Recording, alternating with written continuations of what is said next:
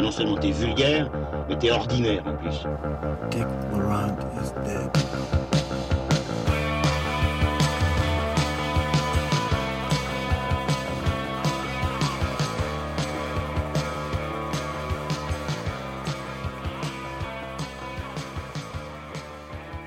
Bonjour à tous et bienvenue dans ce troisième épisode de Transmission qui a su se faire attendre. Je suis de nouveau en excellente compagnie avec euh, mes collègues du Passeur Critique, euh, Manuel As, bonsoir. Bonsoir Olivier. Et Lucien Alflans, bonsoir. Salut. Aujourd'hui, on parlera de quatre gros morceaux de cinéma avec certains morceaux plus petits que d'autres, mais euh, Elle de Paul Verhoeven, Woody Allen avec Café Society, Pedro Almodovar avec Julieta, et enfin on terminera avec The Nice Guys de Shane Black. Mais euh, maintenant que le Barnum euh, canois euh, vient de se terminer, on a demandé à chacun de sélectionner un film qui était passé un peu sous le radar, qu'il avait envie de mettre en lumière. Bah, c'est un peu comme chaque année à Cannes, c'est souvent un petit peu dans les sections parallèles qu'on trouve des projets un peu plus excitants. Le, jour même où tout le monde faisait le bilan, les Dardennes sont-ils finis, oui ou non Il y a un film qui était hors compétition, qui était un film coréen, réalisé par Hong Jin-na, qui est réalisateur de The Chaser et The Murderer, qui à mon sens un des réalisateurs coréens les, les plus intéressants qui, qui est émergé sur la scène euh, internationale ces dernières années, des cinéastes les plus intéressants avec peut-être Bang Joon-ho, qui présente un, film euh, qui s'appelle Aujourd'hui The Stranger et euh, qui revient avec de nouveau un polar mais un polar champêtre qui se déroule dans une intrigue qui pourrait faire penser à Memory of Murder, le, la grande œuvre de, de Bong Joon-ho, mais qui a l'air de se diriger vers un registre beaucoup plus fantastique. Merci, et toi Lucien, qu'as-tu ramené dans ta besace? Qu'est-ce qui t'a intéressé depuis ton petit coin euh, liégeois? Je suis plutôt intrigué par euh, le premier long métrage de Julia Ducournau qui s'appelle Grave et qui est l'histoire d'une euh, jeune végétarienne qui lors d'un bizutage se retrouve obligée de manger de la viande et sera tentée par plus par la suite. Très brièvement, je vais parler d'un film qui était présenté à la quinzaine des réalisateurs et dont on n'a pas du tout parlé, euh, qui est le Et ça, nouveau film dégueulasse. de Anurag Kashyap, euh, donc euh, qui avait été révélé à la quinzaine des réalisateurs avec euh, Gangs of Wasseypur. Ce film de 5 heures en deux parties, qui était une espèce de, de film criminel dans, dans une certaine tradition hollywoodienne, mais euh, film où sur plusieurs générations, on se bataillait pour deux pauvres rues dans le nord de l'Inde, et qui avait ensuite signé à mon sens, un des polars les plus originaux et les plus noirs qu'on ait vu euh, ces dernières années, enfin moi que j'ai vu personnellement, qui s'appelait Ugly, et euh, qui était euh, très très réjouissant sur ce point-là, très intéressant, euh, surtout au niveau de sa mise en scène d'ailleurs.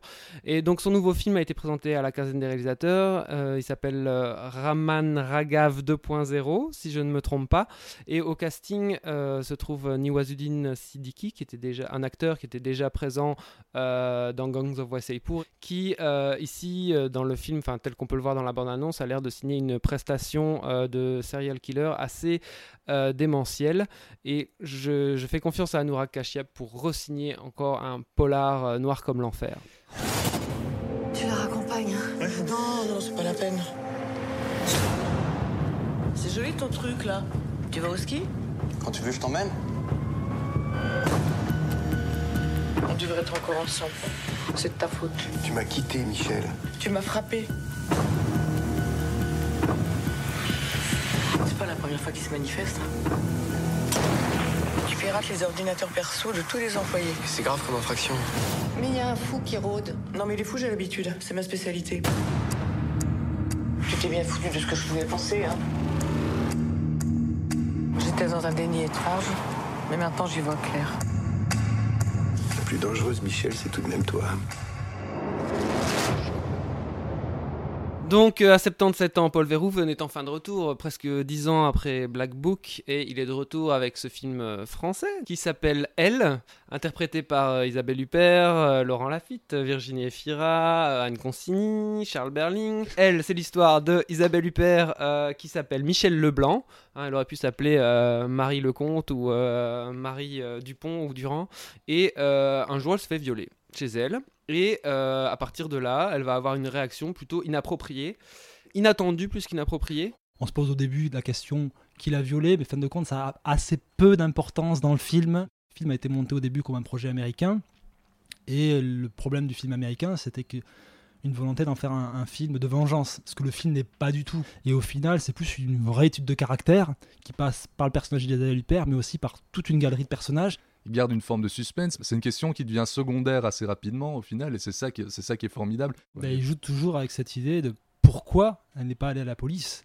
Et tout tourne autour de ça. Qu'est-ce qui justifie dans le fonctionnement du personnage de ne pas être allé à la police? La séquence où elle révèle ça à table entre le fromage et le beurre, voilà, je, me suis, je pense que je me suis fait violer et, euh, et ça semble pas avoir plus d'incidence que ça pour elle. Quoi. Mais voilà, parce qu'en en fait, le, ce qui tu as dit, c'est pourquoi est-ce qu'elle va pas à la police C'est surtout, mais qui est cette femme? C'est ça Mhm. le, le- le mystère du film.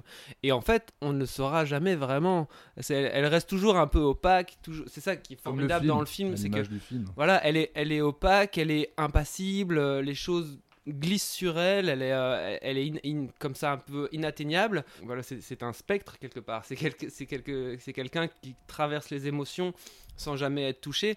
Mais on se rend compte aussi au fur et à mesure du film que bah voilà, tous les autres personnages de toute façon sont euh, du même acabit que- qu'elle-même. Il y a une scène qui contredit ce que tu viens de dire et que je trouve euh, géniale. Je pense que si j'avais vu cette scène en dehors du film et qu'on m'avait dit, bah, voilà, c'est Hitchcock qui a, qui a mis en scène ce moment-là, ça m'aurait pas, ça m'aurait pas étonné. C'est la scène des, des volets, on va dire, euh, qui est absolument en termes de, de, un- un- mise en scène et de suspense. hallucinant, Oui. quoi. On n'est pas loin du baiser de, de Vertigo à ce moment dans cette scène euh, entre, les, entre les deux personnages où ils retrouvent cette, en- cette emphase. On montre clairement qu'il y a une, émo- une émotion qui la traverse.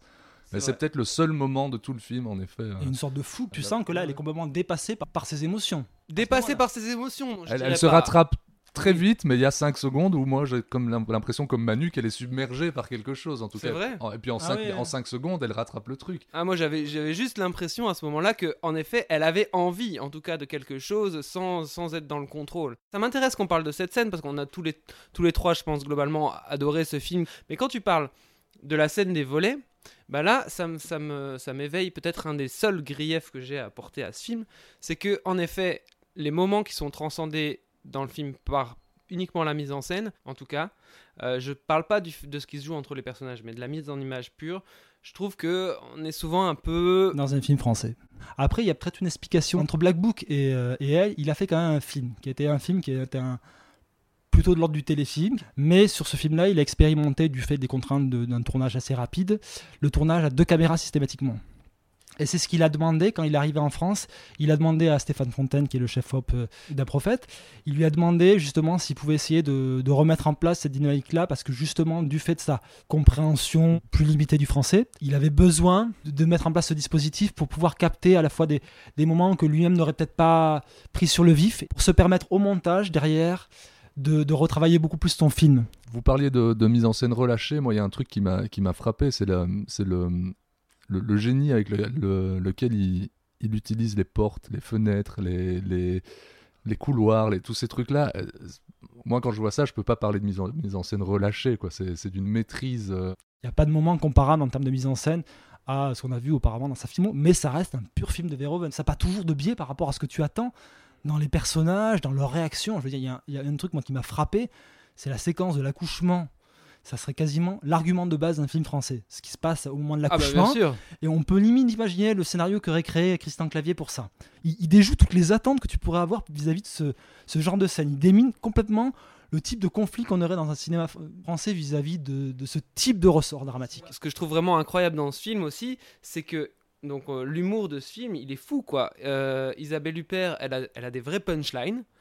Euh, Il y a ce- cette scène par exemple typiquement de la maternité qui est vraiment une espèce de scène premier degré. Il y a le même gag dans un film des des frères Farelli quoi.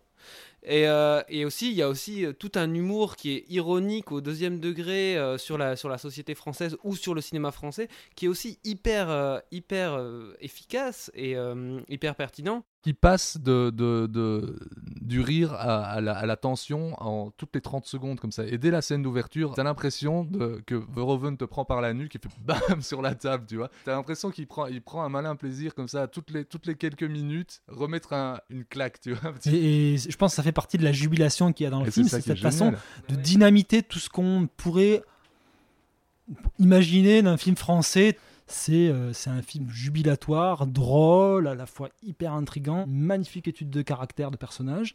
Et moi, j'ai qu'une attente parce qu'a priori, il est parti pour retourner un film en France, si ça se monte, un film sur Jean Moulin et sur la résistance, et ça va être autre chose que Lucie Aubrac. Voilà, donc espérons que, croisons tous les doigts pour qu'il puisse euh, monter ce film. Et euh, donc, euh, vous aurez compris que elle en adore. Love is not rational. You fall in love. You lose control. Wow, is that good or bad? No answer is also an answer. Socrates said, the unexamined life is not worth living. But the examined one is no bargain. Yes? Life is a comedy written by a sadistic comedy writer.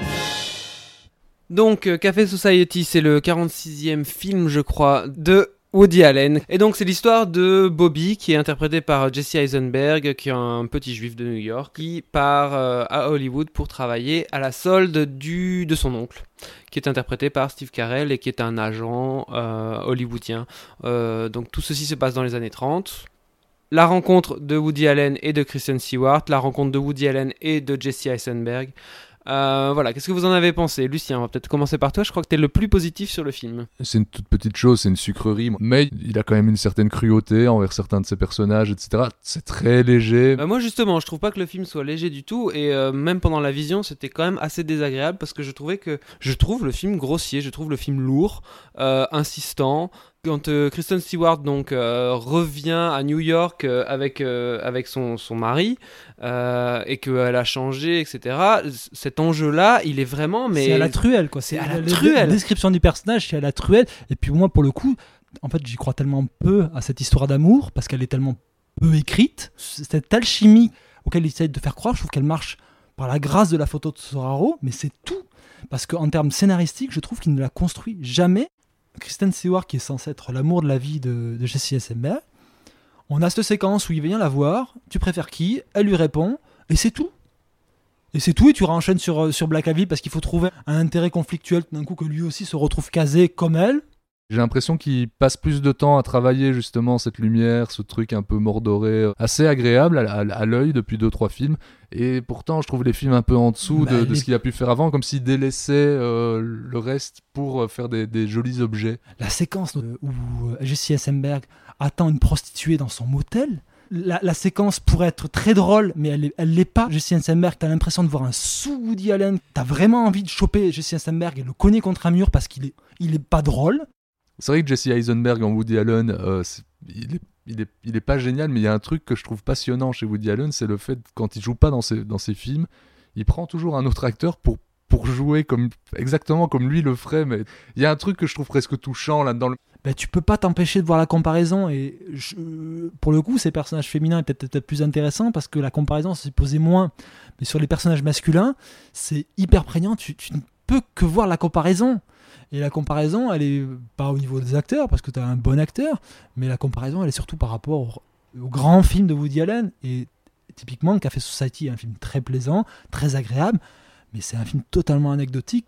Il y a juste les séquences de rencontres amoureuses qui sont à la rigueur Ouais, plutôt voilà. bien filmées. Même celle avec Black Lively, je trouve la, la séquence où il va dans un, un club de jazz et la séquence juste avant où il la drague. Ces scènes-là sont pas trop mal, mais euh, tu dis ouais la scène du club de jazz machin, mais je- moi je vois l'éclairage. Je crois pas du tout jamais à cette reconstitution. Je trouve que tout est décoratif. Je trouve que Carell et euh, Stewart on- on- en personnage des années 30, on n'y croit jamais. On avait eu beaucoup de, de réserves vis-à-vis de Frère Cohen, mais ça reste que pour le coup, le, le film justifie beaucoup plus l'époque dans laquelle il se situe. On va conclure ici sur le Woody Allen qu'on a malheureusement assassiné, mais euh, vous, aurez, vous aurez compris que c'est en réaction euh, à l'engouement critique euh, sur ce film. No me lo puedo creer, Julieta. Madre mía, qué sorpresa.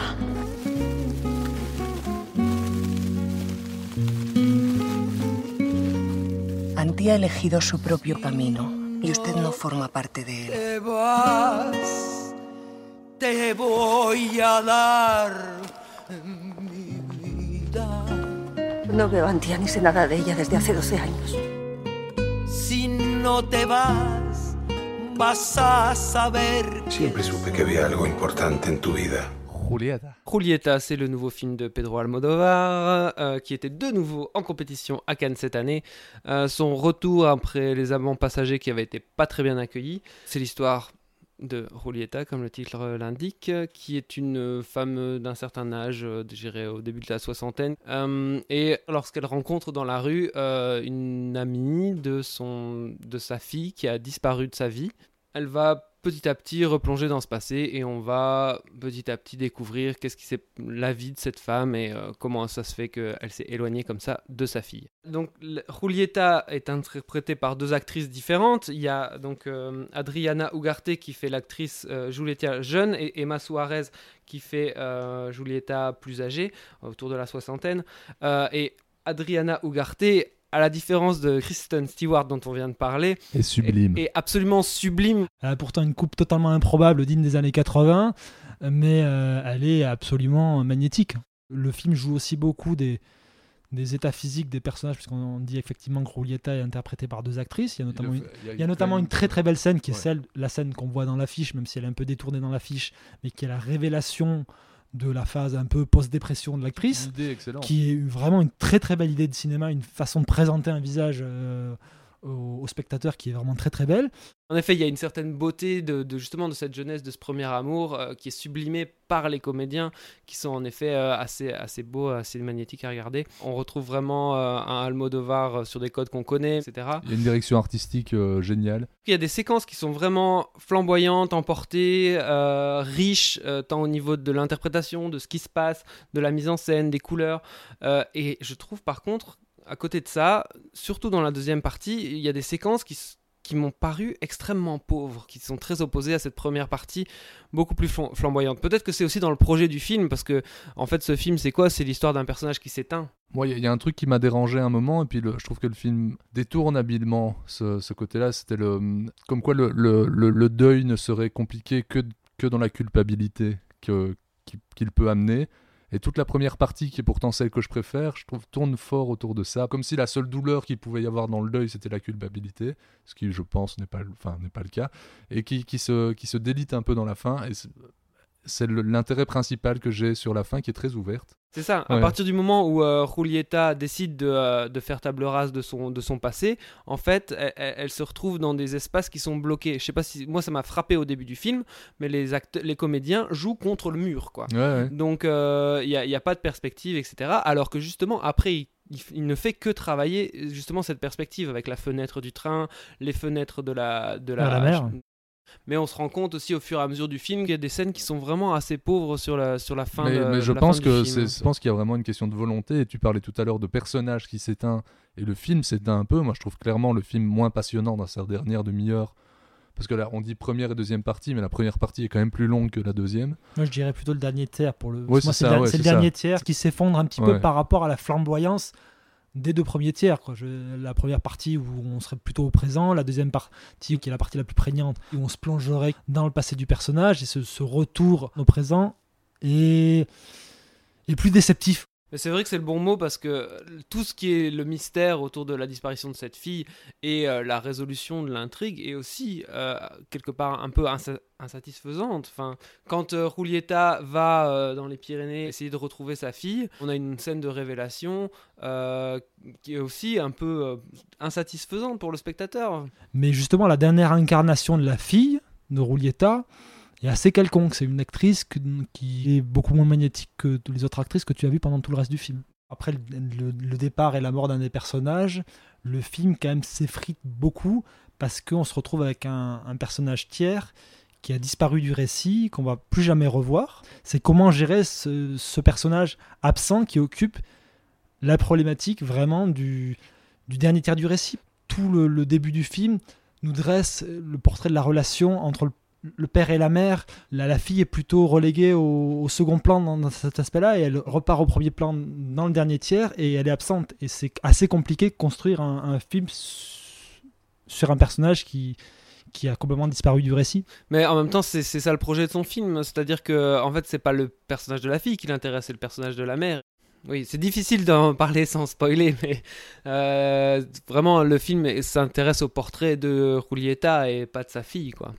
J'ai entendu euh, dans la presse que c'était sans doute le premier film de la vieillesse pour euh, Almodovar. Qu'est-ce que vous en pensez? Pour moi, c'est plus un retour à cette période charnière qui a été celle de, de, de Tout sur ma mère, de parler avec elle. Moi, la, la première heure, euh, je l'ai pas vue passer. C'est vrai que la, la dernière demi-heure, comme elle est un peu plus déceptive, comme vous disiez, on la voit plus passer, on sent le temps passer.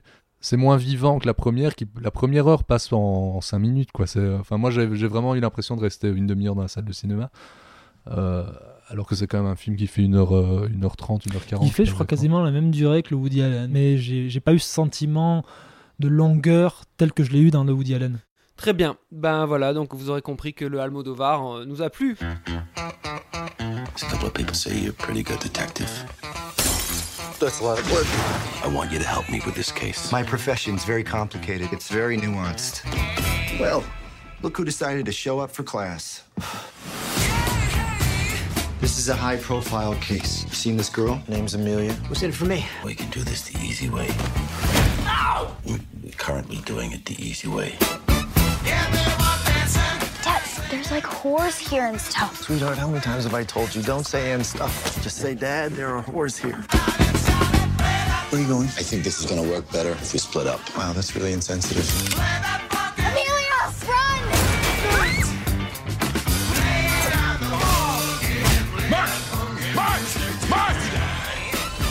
Donc nous parlons de The Nice Guys qui a été présenté hors compétition à Cannes et donc qui est le retour de Shane Black derrière la caméra avec euh, Ryan Gosling euh, et Russell Crowe.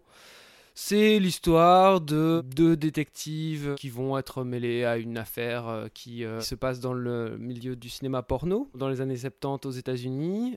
Et donc, qu'avez-vous pensé de The Nice Guys de Shane Black? S'il y a quelque chose qui est notable avec Nice Guy, c'est tout d'un coup tu te rends compte, mais ça fait combien de temps qu'on n'a pas vu un film aussi bien écrit, dialogué? La comédie américaine, aujourd'hui, quand elle est représentée par du jeu d'apato, etc., elle manque de concision. J'adore jeu d'apato, mais j'ai toujours ce sentiment de, de film qui traîne un peu trop, qui, qui, hésite toujours sur sa durée, en fait. Le film de Shane Black, est un film millimétré parce que c'est. Et, on se rend compte à quel point la plupart des films qu'on voit aujourd'hui sont pas écrits ou peu écrits. il reste quand même quasi systématiquement dans, son, dans sa zone de confort, Shane. Je serais quand même curieux de le voir sortir de, de ce schéma qui fonctionne systématiquement parce qu'il le maîtrise à merveille, mais je serais curieux de le voir faire un truc qui n'a rien à voir. Il réutilise quand même systématiquement les mêmes, la même matière, le, le même concept, la même, euh, le, même, le même schéma.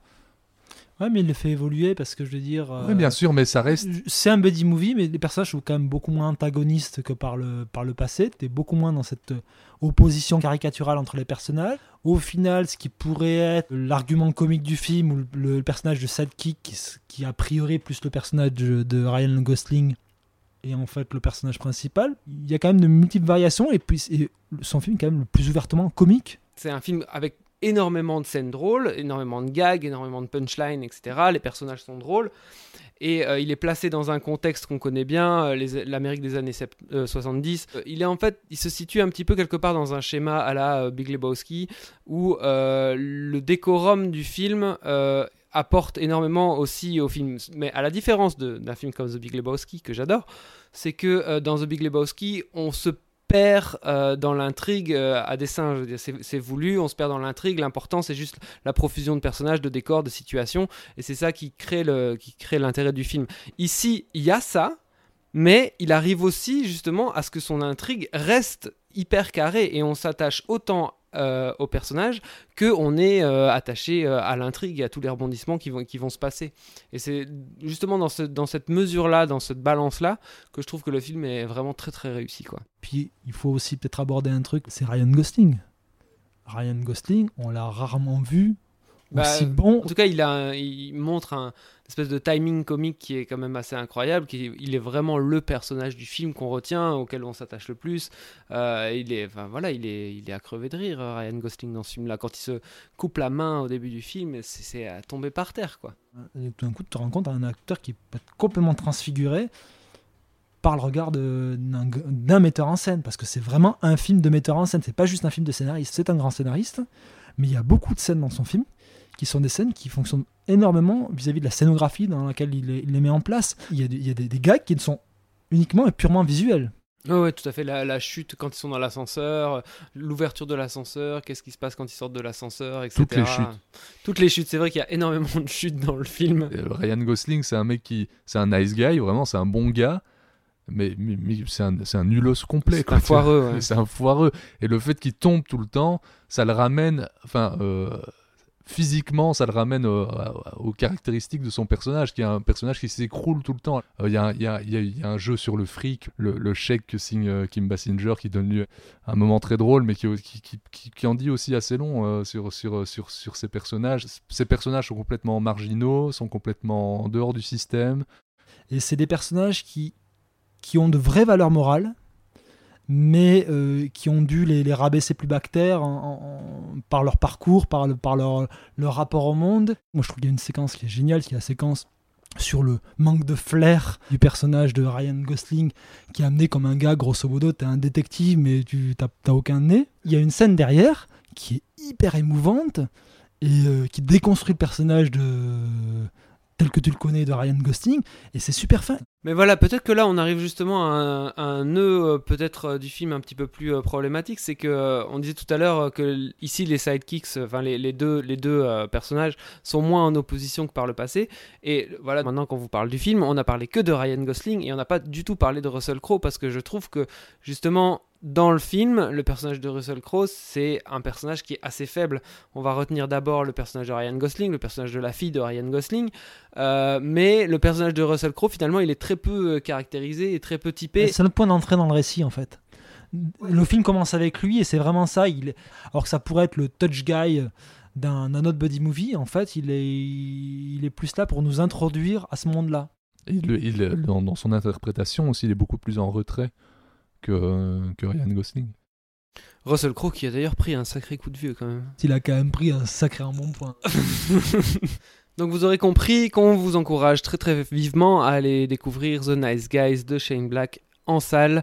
Euh, Dépêchez-vous tant qu'il est encore temps. Et avant de passer au conseil, on va tout de suite refaire un tour du côté de la cave du docteur Rezzo qui va nous parler de deux fanzines consacrées au cinéma bis.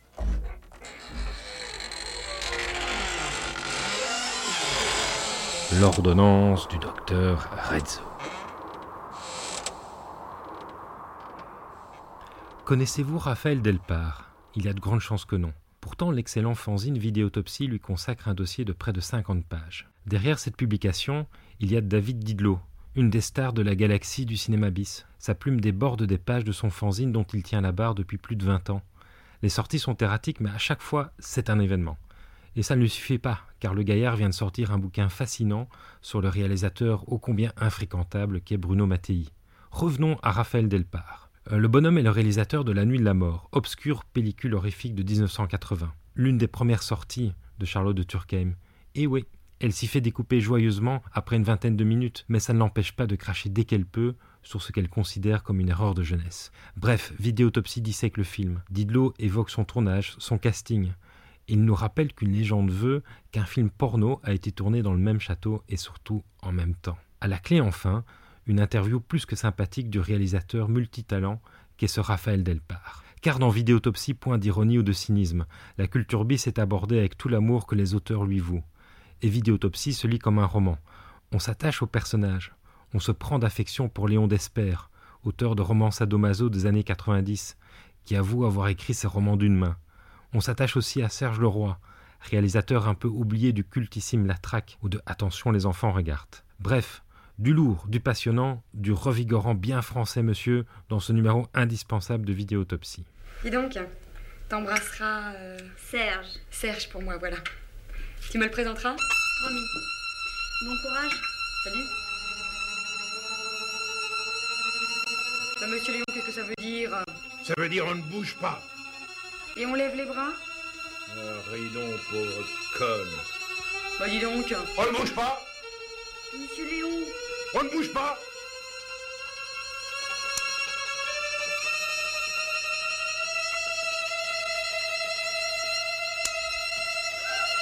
ça alors Vous m'avez frappé, et ben moi, je salue votre ordre. Regarde-moi ça. Moi, j'ai me plaindre à la dirlo, hein. Bah, t'aurais peut-être pas dû le frapper. Toi, tu commences à m'agacer avec tes airs de sainte nitouche.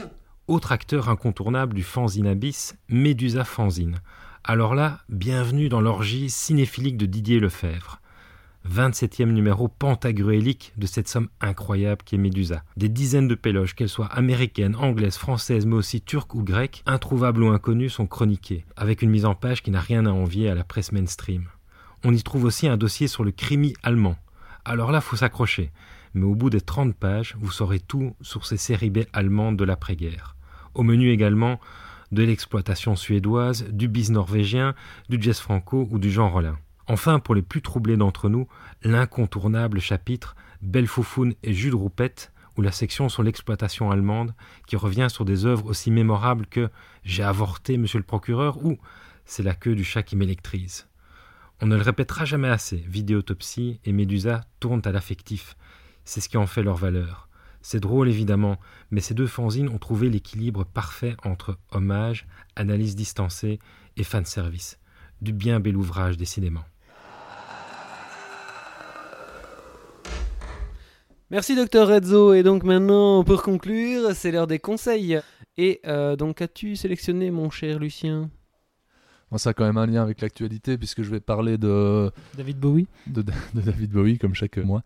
Non, mais euh, de la sortie en DVD en Blu-ray de Love Streams de Cassavetes qui ressort dans une très belle édition. euh, voilà, chez Wildside. J'ai aucune aucune analyse, aucun. C'est juste. Pour moi, c'est un, un rapport direct avec ce qui se passe à l'écran, pas de, de distance entre les deux. C'est ça qui me frappe chez Cassavetes en général, et particulièrement dans celui-là. Donc, il te touche droit au cœur, tu veux Il dire, me comme s'il droit te parlait directement dans l'oreille, qu'il te chuchotait dans l'oreille. C'est exactement ça. Ok. Manu, qu'est-ce que tu as ramené toi? Alors moi, je vais vous parler, euh, je vais parler un peu binge watching. Je vais vous parler d'une série Netflix qui est la série Marseille, qui était vraiment attendue au tournant avec un casting assez prestigieux, Benoît Magimel, Gérard Depardieu, à la mise en scène Florent Emilio Seri, qui a réalisé à mon sens le meilleur film français de ces dix dernières années, qui s'appelle Clo-Clo. C'est une série qui a ses défauts, mais euh, qui est quand même la réception est assez disproportionnée vis-à-vis du résultat final. C'est une série profondément vulgaire. Euh, si on passe outre cette vulgarité de premier plan, euh, Marseille est une série plutôt brillamment mise en scène, avec de vrais moments de cinéma. Gérard Depardieu est exceptionnel dans la série. Il est quasiment de tous les plans et il est brillant. Ça mérite pas la suspicion par beaucoup de gens qui n'ont pas encore vu la série et qui déjà euh, s'apprêtent à ricaner sur ce qu'elle serait. Euh, moi, ben écoutez, euh, je pense que je vais vous conseiller cette fois-ci parce que je me plie vraiment à l'exercice. Un pas de film. Je euh, conseille encore une fois une chaîne YouTube qui est la chaîne de Tony Zhu qui s'appelle Every Frame a Painting. Olivier ne regarde plus de films en fait. Olivier ne regarde que YouTube. ouais, voilà. Euh, donc, euh, c'est euh, un type qui est monteur, je crois, dans la vie et qui fait des petites leçons de cinéma d'une entre 5 et 10 minutes. Il va, il fait des vidéos où il analyse des extraits de films ou alors plutôt l'art cinématographique de quelqu'un, un peu comme il a fait une vidéo sur Kurosawa, une vidéo sur les frères Cohen, qui sont extrêmement intéressantes et extrêmement instructives à chaque fois, très très bien rythmées. Il explique les choses vraiment très clairement. Voilà. Merci beaucoup. euh, Lucien Alflans, euh, Manuel As pour euh, ce troisième numéro de Transmission. On espère que vous aurez aimé nous écouter, que vous serez d'accord avec nous ou pas d'accord, et que si vous n'êtes pas d'accord, on espère que vous le direz, que vous vous exprimerez, parce que Internet c'est beau pour ça, on peut s'exprimer, c'est génial. Voilà, et donc à bientôt.